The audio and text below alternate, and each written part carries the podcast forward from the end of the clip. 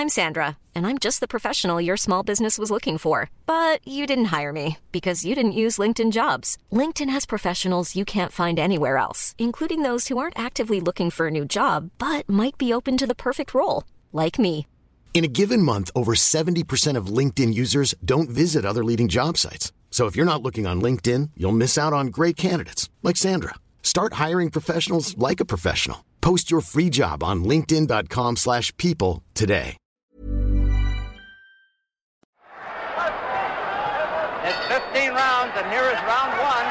Les États-Unis sont en furie totale. Aujourd'hui, en ce 8 mars 1971, se tient le combat du siècle.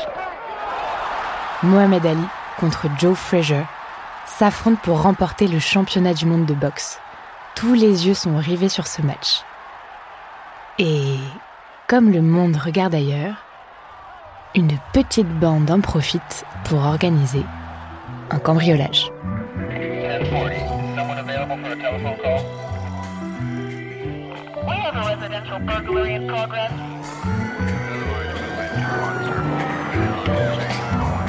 Connaissez-vous l'histoire de William Davidon?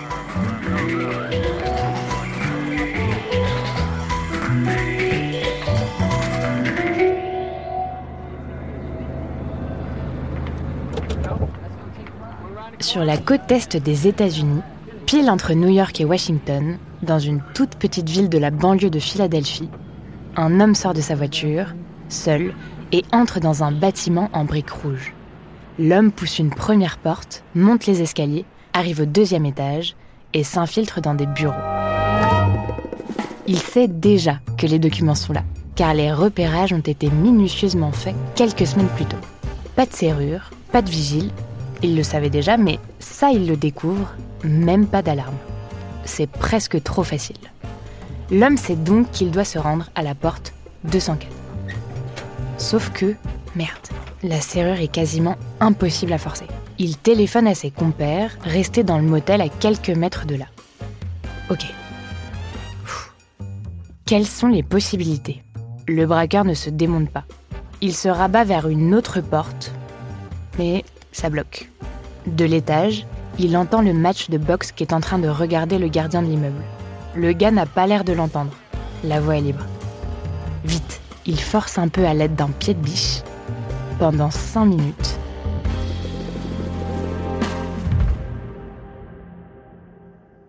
Et enfin, la porte s'ouvre. Mission accomplie. Devant lui sont empilés de part et d'autre de la pièce des milliers de documents. Quatre autres mecs arrivent, vêtus d'élégants costumes et munis de plusieurs valises. Et parmi eux, William Davidon, le cerveau de cette opération que tout le monde appelle Bill. Le petit groupe de voleurs se presse de prendre le maximum de dossiers. Il n'y a pas une minute à perdre. Une voiture les attend pour partir et en quelques minutes, ils disparaissent pour se réfugier dans une ferme à quelques heures de route. Pendant que tout le monde est en train de regarder ce fameux match de boxe, on vient à l'instant de cambrioler l'un des bureaux du FBI et d'y voler plus de 1000 documents classés top secret.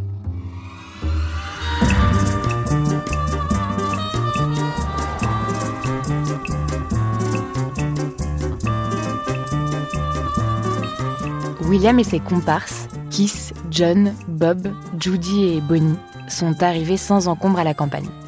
Ils sont passés par les petites routes pour ne pas se faire repérer avec le butin. Personne ne doit savoir où ils sont. Se retrouver là, ensemble, ça leur évoque la préparation du braquage. Pendant des mois, ils se sont retrouvés régulièrement dans le grenier de Bonnie, considérée comme la maman du groupe. À mesure que le plan de William se précisait, elle leur préparait de bons petits plats. Des spaghettis boulettes, sa spécialité. Et d'ailleurs là, il est fort probable qu'elle repasse au fourneau, car il est l'heure de dîner. Ouais, ils sont capables de braquer le FBI, pas de faire à bouffer. Mais avant ça, champagne, il faut bien fêter ça.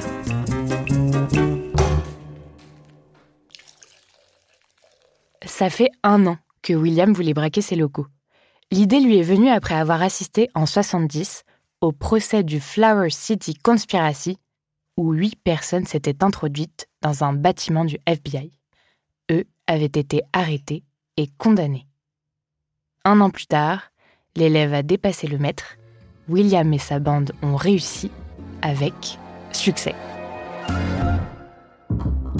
William est le plus minutieux et précis de l'équipe. Ce n'est pas pour rien qu'il a tout organisé. Les autres, plus prompts à la rigolade, le taquinent en disant qu'il est même un peu coincé parfois. Il enseigne les mathématiques et la physique au Haverford College de Philadelphie. Âgé de 44 ans, c'est un homme élégant, un grand brun, sûr de lui, et son héros absolu, c'est Albert Einstein.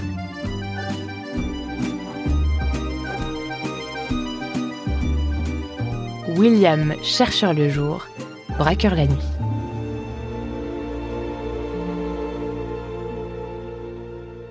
C'est un chercheur et un braqueur très engagé, depuis longtemps, et depuis quelques années, il est même devenu activiste. Rappelons-le, nous sommes en 1971. Les États-Unis sont impliqués dans divers conflits, au Vietnam, au Cambodge, et comme beaucoup d'Américains, William s'oppose fermement à toute intervention militaire quelle qu'elle soit. Il a commencé par s'impliquer dans une association pour soutenir les jeunes hommes qui ont refusé d'être enrôlés dans l'armée ou pour aider les soldats qui souhaitent en partir. Thousands of demonstrators opposed to the Vietnam War assembled in the nation's capital for a mass protest. Il a participé aux rassemblements organisés contre la guerre et l'enrôlement ainsi qu'aux manifestations pour la lutte des droits civiques des Noirs aux États-Unis, menées par Martin Luther King.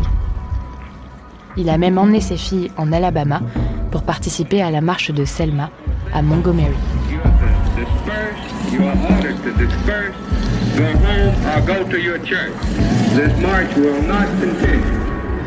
Sauf que, pourtant nombreuses et populaires, ces marches n'ont aucun impact, ou en tout cas pas suffisamment pour William.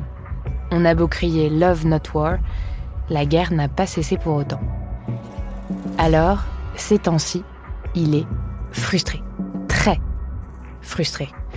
Il passe à l'action, à toutes sortes d'actions, comme de participer à l'enlèvement d'un des conseillers du président des États-Unis, Henry Kissinger. On peut le dire, William n'a franchement pas froid aux yeux.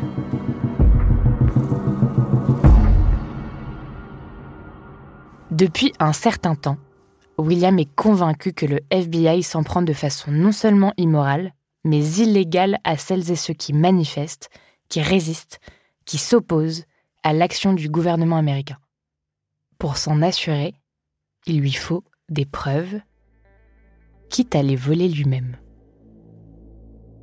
William pense d'abord à braquer le grand bureau du FBI de Philadelphie, situé en plein centre-ville, mais vu la taille du bâtiment, ça lui semble impossible. Il choisit alors de viser un plus petit bureau, une annexe qui se trouve en banlieue. William sait qu'il n'y arrivera pas seul. Il recrute huit autres activistes au profil varié. Un chauffeur de taxi, une animatrice en crèche, un professeur de religion ou encore une assistante sociale pour participer à ce cambriolage. Pendant un an, on répète, on s'entraîne, on prend des cours de serrurier par correspondance pour apprendre à forcer n'importe quel verrou. On fait des repérages sur les lieux, on observe, on note les emplois du temps des salariés de l'annexe. Jusqu'au 8 mars 1971. In other news, last month more than a thousand documents were stolen from the FBI office in Media, Pennsylvania. Le FBI a lancé une vaste opération de recherche avec pas moins de 200 enquêteurs chargés de retrouver les voleurs et éviter une fuite d'informations confidentielles. Après s'être réfugiés en sécurité, les braqueurs, munis de gants, épluchent tout ce qu'ils ont récolté. Et ce n'est pas une mince affaire. Il y a des pages et des pages d'informations parfois très claires, parfois tout à fait cryptiques. Un document attise leur curiosité. Dessus a été gribouillé un nom un nom qui ressemble à un code. COINTELPRO New Left. William pense avoir enfin trouvé ce qu'il était venu chercher.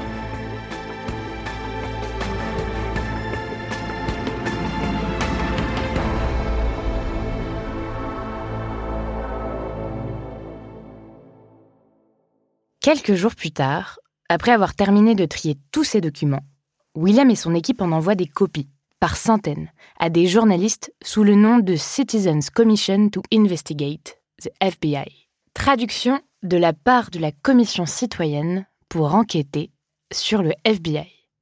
Le Washington Post est le premier journal à recevoir ces documents. Et comme tout se sait très vite dans ces milieux, le procureur général l'apprend et leur défend fermement de le publier. Ce dont se moque le Post, qui diffuse en une un article détaillant comment le FBI surveille la population en infiltrant la police locale, la poste et les universités. La machine s'emballe. Certains médias qui étaient frileux jusque-là s'emparent du sujet à leur tour, et les journalistes se mettent à enquêter sur ce fameux nom, COINTELPRO, et découvrent l'impensable. COINTELPRO est un programme de contre-espionnage visant à empêcher la montée du militantisme, au départ destiné aux communistes, mais qui s'est largement étendu. En somme, un programme mené par un gouvernement pour surveiller ses propres citoyens. Le but de ce programme est d'exposer, de perturber la nouvelle gauche. Nous devons bloquer chaque effort de ces groupes et de ces individus pour consolider leurs forces ou recruter de nouveaux et jeunes individus. Des simples citoyens, des diplomates, des membres du gouvernement, des sportifs de haut rang, des militants, des célébrités, des membres du Congrès et du Sénat ont été mis sur écoute. Les anarchistes et les révolutionnaires doivent être neutralisés pour que la loi et l'ordre et une société civilisée survivent. La population noire est particulièrement ciblée. Le but est de démasquer, briser, fourvoyer, discréditer ou au moins neutraliser les activités des organisations nationalistes noires qui prêchent la haine. Le Black Panther Party constitue la plus grande menace qui soit contre la sécurité interne du pays. Et pour mener à bien leur projet, toutes les techniques de répression classiques sont utilisées. Filature, écoute téléphonique, lettres anonymes, agents doubles et même assassinat. Ce programme a été piloté par John Edgar Hoover, le premier directeur du FBI, en place depuis plus de 40 ans et connu pour gérer d'une main de fer ses dossiers avec des méthodes parfois pas toujours légales. Ces révélations dans la presse font grand bruit. En réponse, le FBI ne cesse de clamer son innocence. Il dénonce un complot et surtout continue de chercher les responsables, toujours introuvables.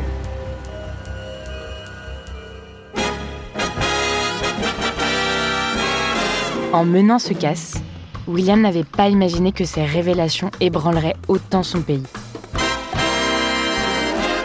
Suite à ce braquage, le Congrès s'est mis à enquêter sur l'activité des services de renseignement.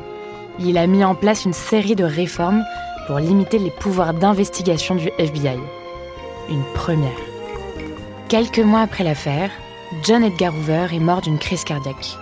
Il a eu droit à des funérailles nationales et le président Richard Nixon n'a pas tari d'éloges à son sujet.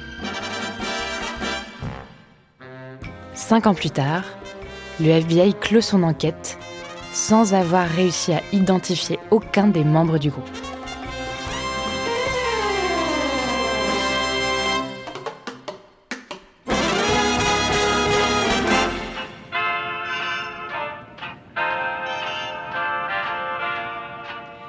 William, lui, a retrouvé sa vie, somme toute assez paisible auprès de sa troisième femme et de ses enfants.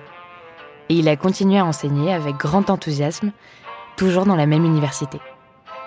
Vingt ans plus tard, en 91, William a pris sa retraite et a enfin été publié après avoir découvert une méthode algorithmique quasi newtonienne. Son identité est restée secrète jusqu'en 2014, jusqu'au jour où lui, ainsi que six autres braqueurs, ont choisi de révéler leurs agissements dans cette petite annexe du FBI. Ces témoignages sont sortis dans un livre, The Burglary, écrit par une journaliste, Betty Metzger.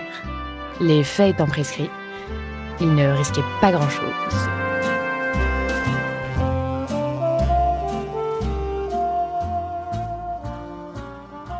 William n'a pas pu assister à la publication du livre. Il est décédé quelques mois avant. Ce qui est sûr, c'est que son action a bouleversé son pays et a sans doute incité d'autres lanceurs d'alerte à révéler d'autres injustices. Les États-Unis subiront un nouveau coup quelques mois après le cambriolage avec le scandale des Pentagon Papers. Grâce à la publication de documents top secrets dans la presse, on apprend que le gouvernement américain a délibérément provoqué une escalade du conflit vietnamien. Malgré le casse de William, les services de renseignement américains, que ce soit le FBI ou la CIA, continueront leur méthode de surveillance illégale et généralisée. On le verra plus tard avec l'affaire Snowden. Mais ce braquage aura au moins permis de mettre en lumière, à cette période, ces obscures méthodes.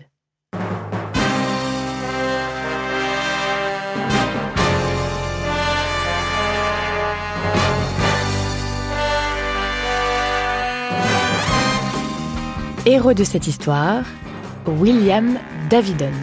Autrice et narratrice, Juliette Livartowski. Réalisatrice, Solène Moulin. Productrice, Diane Jean. Recherchiste, Cyrine Azouaoui. Générique, François Clot et Thomas Rosès. Connaissez-vous l'histoire? Car l'histoire, c'est nous.